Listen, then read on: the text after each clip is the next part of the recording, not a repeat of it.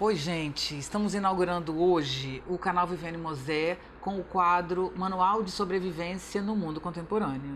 E como esse tema e essas questões não são tão simples assim, a gente vai dedicar esse nosso primeiro dia a isso, pensar o contemporâneo, pensar a possibilidade ou não desse manual.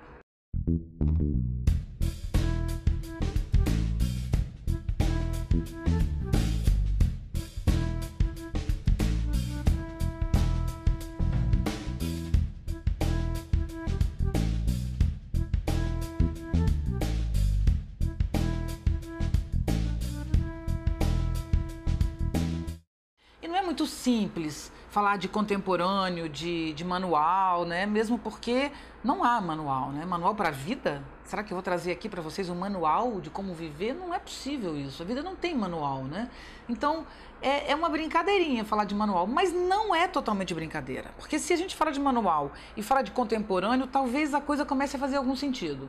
O contemporâneo é pensado como o tempo que a gente vive, né? É, é o acontecimento. O contemporâneo é o agora, né? Então, o que é pensar o agora? É uma novidade, porque a gente não pensou agora, a gente pensa o passado. Né? A gente pensa até o futuro, mas o agora é algo que nos escapa, o agora é água corrente. Mas hoje, com as mudanças que a gente viveu, e é delas que eu vou falar nesse quadro, não só hoje, mas eu sempre vou trazer essa, esse pensamento, essa interpretação, é que o presente é um fato hoje, e esse presente não foi fato sempre. Uma característica do contemporâneo é a valorização do presente. Nós nunca vivemos tanto o presente como vivemos agora. Hoje, viver o presente não é nada tão belo como pode vir a ser, ou, ou talvez a, é, a, gente ainda encontra esse caminho, mas não é uma, ainda de uma ainda de uma maneira muito bela. A gente vive o presente porque todos os dias algo nos escapa, né? E nós temos que reinventar o nosso cotidiano. Então, a cada inovação tecnológica, novas relações acontecem. Cada vez que uma inovação acontece, algo novo aparece, mas toda uma, uma questão velha anterior desaparece. Então, é como se todos os dias nós tivéssemos que reinventar a nossa vida em função das mudanças trazidas pela tecnologia, mas também pelas mudanças trazidas pelo meio ambiente, pela instabilidade climática, que é consequência também da nossa cultura. Enfim, tudo isso nos obriga a viver o presente. Não de uma forma bela, enfim, mas o presente. Nós não, isso não foi sempre assim. Nós já vivemos o passado. De passado, nós já fomos é, reféns do passado reféns da tradição. Eu posso citar a Idade Média, que vivia da Bíblia. Só havia um livro na Idade Média, o livro, que era a Bíblia. Sair daquilo ali quebrava a tradição, que no caso era uma tradição moral religiosa, né? E que definia a vida de todos nós. Então, viver era se apegar ao passado, à tradição e levar essa tradição adiante. Isso já aconteceu mas não precisa citar a Idade Média. Há muito pouco tempo atrás, há 50, 60 anos atrás, isso ainda era muito marcante. Né? Depois desse período de, de valorização do passado, a gente viveu a valorização do futuro, que significa a ciência, que é a grande promessa que vem depois da Idade Média, a ciência vai trazer para a gente a felicidade, porque ela vai acabar com os sofrimentos psíquicos, a psicologia do século XX, a psicanálise, mesmo que elas não tenham prometido, mesmo que elas não tenham dito eu vou acabar, o, efeito na cultura era esse, né? De que a, a, o psi, a psicanálise e as psicologias do século XX trouxessem o fim das angústias, que a ciência resolvesse isso. Também o sofrimento físico, também a destruição da própria natureza, um controle sobre a natureza, também um controle sobre as desigualdades sociais, né? que a gente conseguiria um mundo igualitário. Então, o, o, o, o mundo moderno, o século XIX especialmente, foi marcado pela promessa do futuro. Então, imagina o que é o século XX alguns se apegando ao passado, à tradição especialmente religiosa, outros se apegando a uma promessa de futuro de uma vida maravilhosa. Então, ou você vai para o céu ser feliz,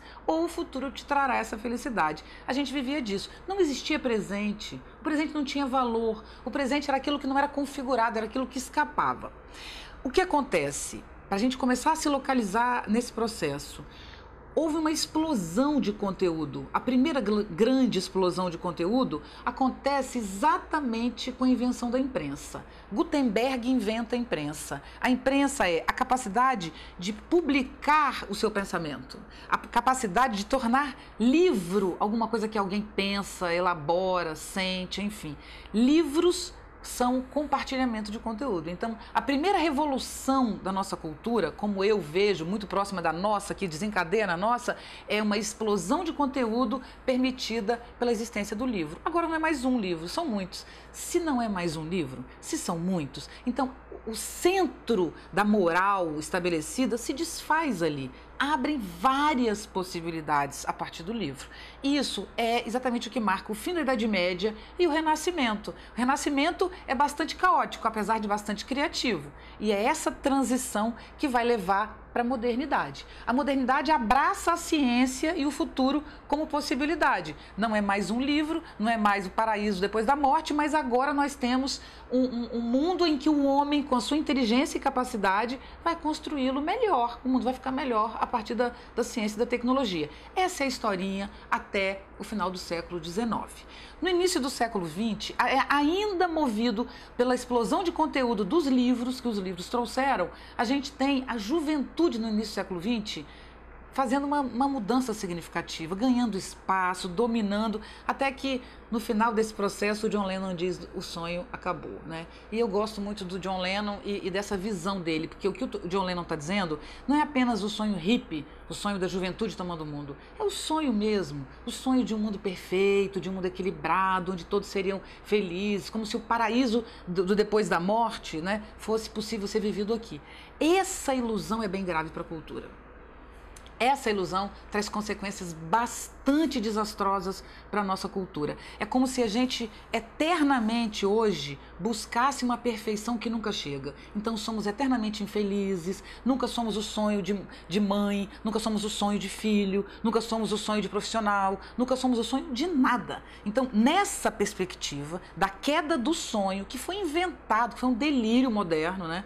É, é, segundo penso e Nietzsche também, depois eu, eu, elaboro no outro dia com vocês melhor essa passagem, mas o, o que sobrou para o que a gente chama de contemporâneo é a queda, a queda e a queda de ilusões que construímos.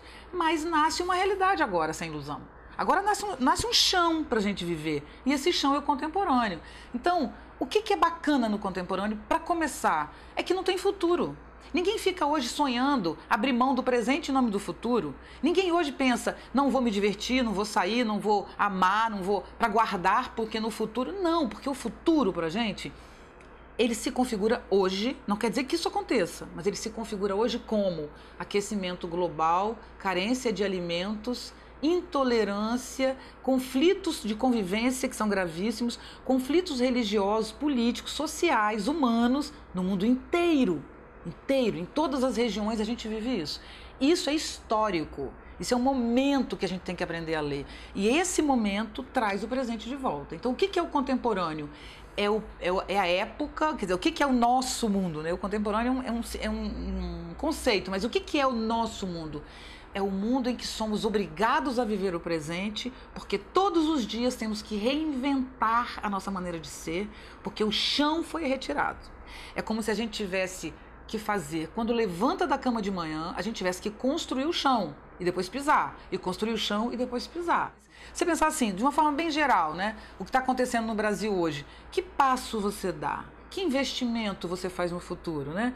Que, que, que projeções você faz? Nenhuma. A gente precisa primeiro baixar a poeira. Mas isso não é só Brasil. Não é só Brasil. Isso é o mundo, isso é a situação do terrorismo na Europa, isso é a situação das dificuldades nos Estados Unidos com a nova eleição, mas também com conflitos raciais. O mundo inteiro passa por isso. Se não é social, é ambiental. O que, que eu vou fazer com vocês aqui? Nós vamos configurar essa realidade e construir formas para lidar com ela, né? Porque é uma realidade que a gente não tem como fugir. É... Exemplo né, disso, por exemplo, é... nós precisamos é, entender, subir, que não precisa ser alto, pra, das ideias. O Nietzsche dizia que a gente tinha que subir no cume das ideias para olhar à volta, para ter uma interpretação sobre o mundo. Hoje não precisa subir em lugar nenhum, né? Da basezinha do seu celular, você tem o mundo inteiro aqui em tempo real. Então, nós hoje temos condição de ler o mundo, de fazer interpretações imediatas sobre a coisa, não para darem certo, mas para nos darem um mínimo de eixo, já que as canaletas que eram dadas pela tradição e pela expectativa do futuro acabaram. Estamos sem canaletas. Como fazer canaletas? Canaletas quero dizer eixos para a gente caminhar com alguma paz. É preciso o tempo inteiro interpretar, é preciso pensar. O que, que nós fazemos normalmente? A gente recebe uma grande quantidade de conteúdo que vem da explosão do compartilhamento de conteúdo trazida pela internet. Então a gente tem o Gutenberg, o livro e a internet com, com compartilhamento de conteúdo. Então, antes, para ter o livro, tinha que saber ler. Hoje nem ler você precisa. Só ouvir no YouTube, por exemplo, né? Então hoje todas as pessoas de todos os graus, né, de todos os modelos e tipos têm acesso ao mesmo compartilhamento de conteúdo. Isso tanto é valioso para o bem, né, que a gente pode construir coisas incríveis, como também para o péssimo, né, para o pior, para o terror, né? Enfim, o que, que é o nosso primeiro momento aqui hoje? É entender que o que a gente vive é uma explosão de conteúdo, que essa explosão de conteúdo, assim como na Idade Média, nos levará a um grau maior de liberdade e de vivência das diferenças, mas que essa transição é muito difícil. E é essa transição que a gente está vivendo agora. Então, por que eu sou capaz de falar no manual do mundo contemporâneo? Porque diante de uma transição é preciso alguns eixos, né? Essa transição é bem perigosa. O primeiro deles é sobreviver. Aí você fala, caramba, mas como assim? Manual de sobrevivência quer dizer, primeiro, sobreviver fisicamente, né? É preciso pensar aí. Eu vou falar sobre isso, sobre físico, sobre o corpo, manutenção da vida, já que a gente está o tempo inteiro exposto à violência ambiental e, social e humana. Então, permanecer vivo. Mas é pouco, porque viver não é o suficiente. É preciso viver com dignidade, né? Então, o que é dignidade? Como adquirir essa dignidade? É necessário. É preciso ler, é preciso viver, é preciso interpretar, é preciso dignidade. E é preciso também ação e responsabilidade. Porque se estamos vivendo uma transição, cada gesto nosso é definitivo para o que virá é o, é, é, é o rastro das nossas ações que vai definir para onde esse mundo vai dar. Aí alguém diz para mim: ah, você é ingênua, porque os poderes. Sim, os poderes estão aí. Sempre tiveram. Só que agora a gente tem uma possibilidade de ação maior nesses poderes, já que a gente compartilha conteúdo e cria novos encontros permitidos pela web. Então é nessa direção que a gente vai. Existe um espaço maravilhoso no mundo, existe uma dificuldade enorme desintegradora nesse mesmo mundo. O objetivo desse quadro é nos fazer encontrar algum caminho, encontrar um ponto e afirmar a vida, não a morte. Não afirmar o. o, o eu, digo que a gente hoje vive o mundo dos urubus voando, né? É como se tivesse um, um bando de urubus, sei nem se fala de bando. É, urubus, urubus, urubus dizendo tudo é um horror, tudo é um horror, o mundo é um horror. Não é um horror.